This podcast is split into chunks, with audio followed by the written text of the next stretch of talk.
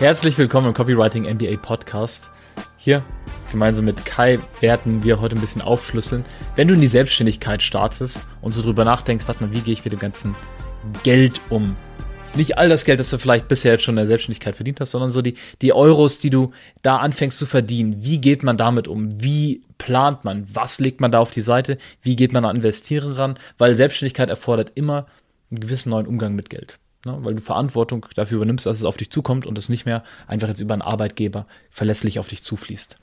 So, und ich dachte, das wäre ein ganz spannendes Thema, weil ähm, was ja auch viele Leute machen am Anfang, ist immer wieder Geld in so ein ETF rüberschieben. Ne, das mhm. ist ja so eine mhm. Best Practice, oder? Würdest du auch sagen? Ja. So, okay, richte mal einen Sparplan ein auf 100 Euro, 200 Euro von deinem Gehalt. 25. So, so ein Prozentanteil, so 5% oder 10%, die so automatisch in einen ETF-Sparplan gehen. ETF, willst du vielleicht kurz erklären für diejenigen, die nicht wissen, was das ist? Äh, du kaufst 1000 Aktien gleichzeitig, hast dadurch weniger Risiko, weniger Rendite. So, und was, was ist so Durchschnitt 7% pro Jahr. 7%? Ja, ist, ist Jahres, Durchschnitt über 10 Jahre oder so. So im Durchschnitt über 10 Jahre 7%. Und die Logik dahinter ist ja auch eine, die, ich sage jetzt mal über Rich Dad Poor Dad und so weiter, eigentlich schon eine valide Grundlage hat. Nimm Geld und anstatt es liegen zu lassen, wo es immer durch Inflation, die geringer oder höher ist, jetzt gerade sehr hoch, Wert verliert und steck es lieber in etwas, wo es Wert dazu gewinnt. Lass dein Geld für dich arbeiten. Aber das Ding ist halt wie bei Mitarbeitern oder allem möglichen Leben, wenn es ganz klein ist und nicht viel, äh, nicht viel, nicht viel Kraft hat, dann kann dieser Mitarbeiter, dieses Geldportfolio, das du da hast, relativ wenig für dich machen. Ne? Und klar, es ist eine Best Practice und dann wird so gesagt, hey, lass es mal über 40 Jahre laufen, über 40 Jahre. Und dann diese Rechner, wenn ich 25 Euro reinstecke, auf 80 Jahre, Durchschnittsrendite 12%. Wow, ich bin Multimillionär. Hammer. Ja.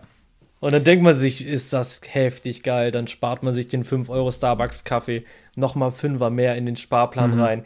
Geil, da habe ich in 70 Jahren eine Million, zwei Millionen. Insane. Verzichten, verzichten und verzichten. Dass man den ganzen Scheiß dann noch irgendwann versteuern muss, dass das durch die Inflation aufgefressen wird und dass man mit 80 einfach keinen Bock mehr hat, sich einen Helikopter zu kaufen, sondern lieber mit 30, vergessen halt alle. Mhm. So.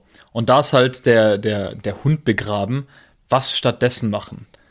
Nice Sache war natürlich über die letzten Jahre, hey, wenn ich die, die richtige Coin in der Kryptolotterie auswähle, dann, ich habe so Stories gehört von Leuten, die 1000 X gemacht haben, ihr Geld vertausendfacht haben oder sowas. Wenn du einer von diesen Leuten bist, wow, dann ist natürlich nice die Möglichkeit. Aber das ist super volatil und jetzt gerade natürlich ist der Kryptomarkt ein bisschen down oder schon seit, seit eineinhalb Jahren relativ down. Was stattdessen machen? Was ist eine Sache, die dir ein Vielfaches von deinem Geld wieder einbringen kann ähm, und nicht nur ein paar Prozent? Weil das ist ja die harte Wahrheit, die niemand checkt. Wenn man ETFs kauft oder Aktien oder Kryptos oder so, was bedeutet das? Das bedeutet, dass man fremden Unternehmen hm. vertraut, die man nicht kontrollieren kann, dass sie mit dem eigenen Geld mehr erwirtschaften können, als du es je kannst. Das heißt, du glaubst, dass irgendein fremdes Unternehmen, wo auch alles schiefgehen kann, Grüße an Wirecard oder die ganzen Scams, die es da auch gibt, wenn die 7% machen, dann bedeutet das ja, dass du sagst, ich könnte aus meinem Geld nicht 7% Rendite machen. Und das ist schockierend. Also wenn man das mal wirklich für sich so checkt, oder durchschnittliche Dividendenrendite, uh, 2%. Wenn man sich selber nicht zutraut, aus seinem eigenen Geld 2, 7, 10% mehr zu machen, dann hat das ja auch absolut was mit dem Selbstwertgefühl zu tun. Das ist ja eine Ideenlosigkeit. Und wenn man es jetzt zum Beispiel mal in sich selbst investiert, was auch schon ein gutes Buch sein kann.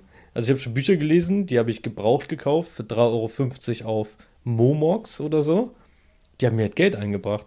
Wenn du ein Buch kaufst für 3,50 und das bringt dir irgendwo 400 Euro, weil du irgendeinen coolen Verkaufstrick lernst oder so, dann ist das halt eine Rendite von, keine Ahnung wie viel Prozent, aber enorm hoch. Und das sind ja Dinge, die sich auch die Jahre über ansammeln und immer mehr werden. Ja. Weil, weil du hast angesprochen, man traut sich selbst nicht zu 7% Rendite oder sagen wir mal 10% rauszuholen. Das wäre eine gute Aktienmarktperformance. Ja. Wenn du am 1. Januar 100 Euro hast und deine Aufgabe ist, bis zum 1. Januar im nächsten Jahr 110 Euro draus zu machen, dann würdest du einen Weg finden. Du könntest irgendwas auf Ebay kaufen, das verkaufen in dem Thema, wo du dich auskennst. Du könntest das einem. Freund geben und sagen, hey, gib mir, du hast jetzt 100 Euro Cash, gib mir nächstes Jahr 110 zurück. Zack, man hat null. So, und Wissen ist halt eine Sache, die kann einem letztlich dann niemand nehmen, wenn du dir was Relevantes aussuchst, wo du halt draus ja. was zehrst tatsächlich. Aber klar, diese Vorstellung ist natürlich geil. Ich kaufe eine Aktie und ohne dass ich irgendwas tun muss, vermehrt sich das Geld. Aber die harte Wahrheit ist wirklich, dass man mit Trading Geld verdient, ist ein Heidenaufwand. Also ein guter Bekannter von mir macht seit ungefähr 30 Jahren, verdient er seinen Lebensunterhalt an der Börse. Und das bedingt folgendes. Du brauchst siebenstellig Cash, was du erstmal reinstecken kannst. Das heißt, eine Million plus, tendenziell drei Millionen brauchst du auf dem Konto, damit du damit starten kannst. Dann brauchst du ein komplettes Team an Analysten. Das sind zwei Leute, die arbeiten Vollzeit. Und dann musst du selber nochmal 35 Stunden die Woche reinstecken, damit du so eine Rendite von 20% pro Jahr machen kannst. Also es ist bodenlos viel Aufwand. Und auch dort arbeitest du für dein Geld. Ja, und wenn man jetzt den Aufwand mal nehmen würde, man hat die, das Startkapital, man hat die zwei Mitarbeiter, die auch was im Köpfchen haben und man steckt selber fast Vollzeit rein, dann kann man damit auch ein Unternehmen aufbauen. Ja. Aber die Frage ist halt am Anfang der Selbstständigkeit, wie teilt man sich seine Finanzen ein? Also, ja. wenn du Mehrwertsteuer aufrufst bei deinen Aufträgen und hier mal kurz als ähm, mit der Kleinunternehmerregelung, also wenn dein Gewinn, meine ich, unter 22.000 im Jahr liegt. Ja. Dann, Im Vorjahr oder so. Genau, da musst du streng genommen, da bist du streng genommen Kleinunternehmer und musst keine Umsatzsteuer aufrufen. Du, wenn du möchtest, du kannst es trotzdem. Genau. Machen. Umsatzsteuer bedeutet auf jeden Preis, zum Beispiel 1000 Euro für eine Website-Text, den du schreibst, schlägst du nochmal 19% drauf. Das heißt, 1190 Euro stellst du deinem Kunden in Rechnung. Für die meisten Unternehmer ist es ein Kosten, jeder weiß, dass es ein oben drauf kommt, ist für niemanden ein Problem. Man spricht immer von Nettopreisen unter Unternehmern. So. Als Konsumenten wird man da ständig komplett ausgenommen, ohne sich dessen eigentlich bewusst zu sein. Ja. Wenn du 10 Euro, 11,90 Euro für ähm, Gurken. Gurken. genau, für, für drei Avocados oder vier Avocados ja. zahlst, dann sind 1,90 Euro davon sind Mehrwertsteuer. Schlechtes Beispiel, Lebensmittel sind 7%, aber alles andere, Stimmt. wenn man ein Handy-Ladekabel ja. kauft. Ja, ja, absolut. ja, weil das ist nämlich das, wenn man als Copywriter einen Website-Text verkauft, sagen wir einfach mal 2000 Euro, man sagt, hey Kunde, das kostet 2000 Euro, dann überweist der Kunde, wenn er in Deutschland sitzt, 2380 Euro. Das ist Standard, weil diese 19% immer exklusive sind, die kommen on top. Wenn man die Kohle jetzt aber auf seinem eigenen Konto hat, dann ist der größte Fehler, den manche machen, sie geben das komplette Geld aus. Das Ding ist aber, dann klingelt irgendwann das Finanzamt an der Tür und möchte diese 19%, also diese 380 Differenz wiederhaben. Und das ist das, was sehr vielen Leuten am Anfang das Genick bricht. Das heißt, Regel Nummer 1, wenn du startest mit der Selbstständigkeit und Umsätze machst, die Umsatzsteuer oder auch Mehrwertsteuer genannt, immer auf ein extra Konto legen. Weil ansonsten, nach drei Monaten, nach zwölf Monaten, kommt das Finanzamt und zieht dir die Hose runter. Yes. Wichtig ja bei den Ausgaben, wenn du eine geschäftliche Ausgabe hast, also das kann sein, du kaufst eine Dienstleistung ein oder eine Fortbildung zum Beispiel oder bei einen uns. Arbeitscomputer oder einen Tisch oder ein Mikrofon und so weiter, dann hast du ja auch bei den Beträgen einen Mehrwertsteueranteil. Das heißt, wenn du jetzt 2000 Euro eingenommen hast, plus Mehrwertsteuer, 2000 Euro netto plus Mehrwertsteuer eingenommen hast und du eine Aufg Ausgabe hast von 2000 Euro plus Mehrwertsteuer, dann hast du keine Mehrwertsteuer zu zahlen. Also ganz wichtig, es ist trotzdem hilfreich, sich da einen Buffer zur Seite zu legen, als wissen, was kam den Monat rein, 19 Prozent davon auf die Seite legen. Das ist eigentlich crazy, dass das niemand weiß. In Deutschland, wir zahlen auf alles außer Lebensmittel 19% extra. Bücher meine ich auch, Zugfahrten sind jetzt auch ein bisschen. Ja, so ein geändert. paar kleine Sachen ja. jetzt nicht, aber so Flatrate 19%, jedes iPhone kostet immer 19% mehr. Das bedeutet auch, dass wenn du selbstständig bist, und ich persönlich würde nicht diese Kleinunternehmerregelung nehmen, wenn du selbstständig bist, dann kriegst du auf ganzen Technikgeräte 19% Rabatt. Ja. Was hammergeil ist eigentlich. Und das ist verrückt, dass man das als Endkonsument nicht hat in der Regel nicht weiß. Ja, es sagt einmal was keiner, ne? ist. Ja. Also finde ich wirklich, also wenn man sich als Endkonsument ein iPhone kauft, das kostet ja mittlerweile 1669, glaube ich. So, dann zahlst du als Unternehmer schon mal, was sind das, 300 Euro weniger an Mehrwertsteuer. Mhm. Und den Rest kannst du auch noch absetzen. Das heißt, kostet unterm Strich ein Drittel das Gerät. Und das ist halt einfach phänomenal. Yes. Also das, das soweit dazu. Umsatzsteuer immer zurücklegen, definitiv. Und ansonsten von den anderen Umsätzen, klar gibt es da verschiedene Staffelungen, was man in Deutschland an Steuern zahlt. Die wichtige Kernessenz ist eigentlich folgende. In der Selbstständigkeit zahlt man seine Steuern häufig zeitlich sehr weit verzögert. Bedeutet ein, zwei, drei Jahre später. Und das ist auch das, was sehr vielen das Genick bricht, weil sie keine Rücklagen bilden und dann nach zwei Jahren nachzahlen müssen, dass sie dann, äh, nett formuliert, am Arsch sind. Bedeutet ganz grob, würde ich jetzt am Anfang die 19% Umsatzsteuer auf dem Unterkonto legen und dann von allem anderen, was reingeht, ein Drittel. So, das wäre das, was ich machen würde. Manche sagen auch, die Hälfte vom Gesamtbetrag ist auch fein, aber dass man auf jeden Fall was unterm Strich zurückgelegt hat. Weil ansonsten nach anderthalb Jahren, wenn man dann eine Steuererklärung machen muss, tut's weh. Genau. Und wichtig halt da zu beachten, du zahlst deine Steuer, also diese Einkommenssteuer, die bei der Selbstständigkeit anfällt, bei jedem, aber bei der Selbstständigkeit jetzt mal isoliert betrachtet, zahlst du nicht auf den Umsatz, also was insgesamt da war, sondern auf den Gewinn. Das heißt, du hast 30.000 Euro eingenommen und hast aber 10.000 Euro reinvestiert, zum Beispiel in eine Fortbildung, dann sind 20.000 zu besteuern. Und 20.000 zum Beispiel sind dann vielleicht auch in einer anderen Steuerklasse und werden nochmal prozentual zu einem geringeren Anteil besteuert, was auch wieder Vorteile bringt. Das heißt, da ist ein smarter Punkt, finde ich, am Steuersystem, mhm. dass du incentiviert wirst als Selbstständiger und Unternehmer. Das ist nicht in allen Ländern so. Deutschland hat schon sein kompliziertes System und so weiter und Leute haten drauf. Aber dieses Absetzen von Sachen, das gibt es zum Beispiel nicht. Als ich damals in Bulgarien selbstständig war, da hast du einfach 10% Flat Tax, ist vielleicht nice genug und dann hast du aber auch keine Ausgaben angemeldet. So, das war halt, meine Steuerberatungskanzlei hat gesagt, nee, brauchst du gar nicht machen. Brauchst ja. gar nicht mit anfangen. Ist natürlich keine Steuerberatung hier, ne? Also ist alles nur, was wir machen würden. Aber so long story short müsste ich ähm, mich ins Thema nochmal neu reinfuchsen. Dann wäre es folgende. Am Anfang, ich würde alle ETFs verkaufen, alle Aktien verkaufen, solange ich nicht mindestens 100.000 auf dem Konto habe. Punkt.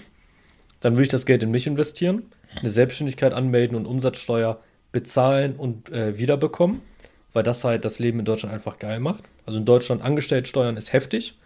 Selbstständig zu sein ist mit Steuern eigentlich ganz cool. Also finde ich jetzt nicht so schlimm. Und dann erstmal selber in mich investieren, bis ich so auf einem konstant sechsstelligen Level im Jahr bin. Und dann erst den Gedanken bekommen von wegen, was mit Immobilien, was mit Aktien, was mit ETFs. Dann vielleicht auch mal ein bisschen Spielgeld in Kryptos. Aber bis zu diesem Level ist halt aufwandsertragsmäßig das Beste, was man machen kann, in sich Geld zu stecken. Klar sollte man jetzt nicht, äh, was weiß ich, irgendein Dubai-Coaching-Programm kaufen und sich dann wundern, warum alles weg ist. So, das würde ich jetzt nicht machen. Ich würde auch nicht ins Ausland gehen, um Steuern zu sparen. Auch das fliegt einem später um die Ohren. Sondern erzähl, erzähl mal kurz was dazu. Da hast du dich ja näher mit beschäftigt, mit dem ins Ausland ja, gehen. Also der Gedanke, wenn man in der Selbstständigkeit startet, das ist, es gibt so ein sehr großes Signal, was ein Zeichen ist dafür, dass man broke ist. Und das ist, man beschäftigt sich damit, wie es ist, auszuwandern, um Steuern zu sparen. Mhm. Und wenn du selbstständig bist, dann kommst du irgendwann auf den Gedanken, was ist mit Zypern, was mit einer US-Firma, was mit einer Dubai-Firma, was mit einer Montenegro-Firma, was mit Estland. So du, wenn du googelst, findest du diverse Steuersparmodelle.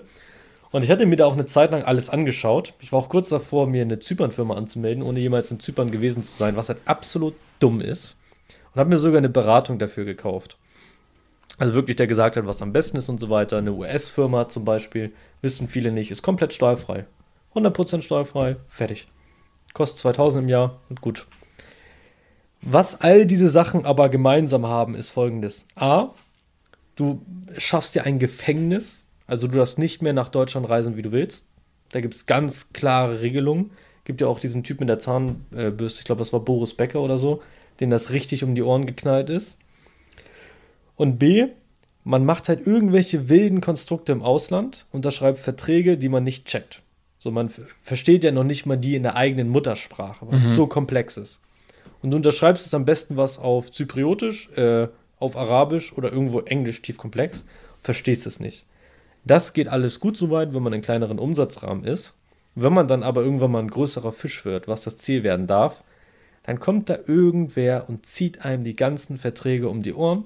Dann zahlt man alles, was man nicht gezahlt hat, wieder zurück und ist ziemlich genau am Arsch. Und auch vom, vom, vom Mindset her ist das ja eine ganz schwierige Sache. Es ist am Anfang, Mindset. es ist verlockend sozusagen, auch ja. was ist, wenn ich gar keine Steuern mehr zahlen muss oder nur 5 oder 10 Prozent. Und ich hatte die 10 Prozent, weil ich halt legit in Bulgarien gewohnt habe, legit dort eine Anmeldung hatte, äh, weil ich dort mit der Firma gearbeitet habe, meinen Lebensmittelpunkt versetzt habe, in mhm. Deutschland abgemeldet war. Und war schon nice. Aber bei den 2, 3, 4.000, 5.000 vielleicht Umsatz, die da geflossen sind, absolut irrelevant. Ja. Absolut irrelevant. In Deutschland bist du damit klein, noch nicht mal oder absoluter Kleinstunternehmer. Ja, noch nicht mal steuerpflichtig gefühlt. Ja, ja. ja gerade gerade erst mal angefangen. Ja, ja. So, und mal drüber nachzudenken, ich will meinen Lebensmittelpunkt in ein Land versetzen, von dem ich die Kultur vielleicht gar nicht kenne und wenn ich sie kenne, nur grob, aber ich feiere sie jetzt nicht. Und ich möchte von all meiner Familie und all meinen Freunden und all dem, was ich kenne, wegziehen. Hey, wenn man es generell möchte, cool. Aber wenn dann man das alles macht, nur um dann Steuern zu sparen und dann halt trotzdem noch Weihnachten zurückzufliegen, auf Freundesgeburtstage zurückzufliegen Opfer, oder sowas, ne? ist eine absolute Opferhaltung. Äh, anstatt halt drauf zu gucken, wie kann ich besser werden in dem, was ich tue, so Leuten mehr Mehrwert bieten, so höhere Preise aufrufen, währenddessen an mir arbeiten, um diesen Selbstwert wirklich aufbringen zu können, einen hohen Preis aufzurufen und dann diesen, diese Aufwärtsspirale zu wiederholen. Das ist halt, was auf der anderen Seite steht. Das ist ja auch ein mega Fokusthema, ne? Also wenn man jetzt zum Beispiel sagt, hey, ich bin in Deutschland, Österreich, Schweiz fest, mach das hier und gut ist, dann hat man halt den Kopf klar für, wie gewinne ich mehr Kunden, wie liefere ich geilere mhm. Arbeit ab, wie kann ich mich weiterbilden, wie kann ich höhere Preise nehmen. Wenn man jetzt aber irgendein fragwürdiges Konstrukt hat, dann stellt man sich alle paar Nächte die Frage, von wegen, ah, scheiße, habe ich das beachtet, ah, kann mir das und das um die Ohren fliegen. Und das raubt dir mentale Energie, Energie und Kraft und du wirst unterm Strich weniger verdienen. Plus halt, Leute googeln dich und es sieht halt ja. nicht geil aus, wenn du irgendwo in Zypern sitzt oder so. Ist halt einfach fertig. Ja, oder eine Dubai-Company dahinter steckt. Also wir merken ja, ja auch den Impact davon, dass wir als einer der wenigen Anbieter in dem Markt da uns auf eine deutsche GmbH hier mit Sitz in Düsseldorf fokussieren. Klar ist das gewissen, wir zahlen ja auch an Steuernberater irrwitzige Summen. Also ich weiß gar nicht, wie viel das ist, weil die es einfach vom Konto abziehen. Aber unterm Strich ist es ein, einfach ein Konstrukt, was funktioniert und was halt auch Vertrauen schafft. Und das ist für viele ein sehr, sehr wertvolles Thema. Und das ist ja eigentlich auch ganz interessant, dass wir als Copywriter ja prinzipiell diese ganzen Konstrukte nutzen könnten, auch auswandern könnten, aber uns ganz klar darauf fokussiert haben, von wegen, hey, unsere Hauptbasis ist einfach hier, mhm. weil es für mich vor allem so eine mentale Erleichterung ist. Von wegen, ich weiß, das Thema ist check, es funktioniert, ist gut und ich kann meine Energie in andere Sachen stecken. Für mich war, war es auch attraktiv, dieses Rumreisen und, und örtlich ungebunden sein. Ich bin halt, ich sag mal, in der ersten Hälfte meiner 20er genug rumgereist, um dann zu dem Schluss gekommen zu sein, nee, Deutschland ist schon geil. Ja. Also Indien, Thailand, äh, Spanien, äh, Bulgarien, also das hat mir dann schon Wertschätzung mitgegeben für all die Stock im Arsch Sachen, die es ja auch gibt mit der deutschen Bürokratie und so weiter und die Kartoffelnasen. Mm. Aber A. Das schöne Wetter im November. Ja. ja, wir schauen es uns, schauen uns hier gerade an.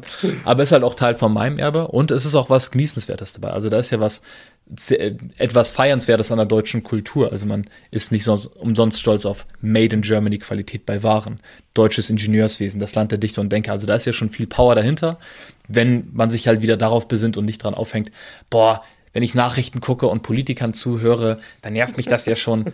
Ja, okay, dann stell das mal hinten an und guck mal, was für Vorteile du hier hast. Und im Zweifelsfall guck dir mal Indien oder sowas an. Da gibt es keine Müllabfuhr, da wird halt Müll verbrannt, ein, zweimal die Woche. Und dann riecht alles verbrannt und für alle ist das normal. Es gibt und die Luft bestimmt auch sehr gesund, ne? Ja.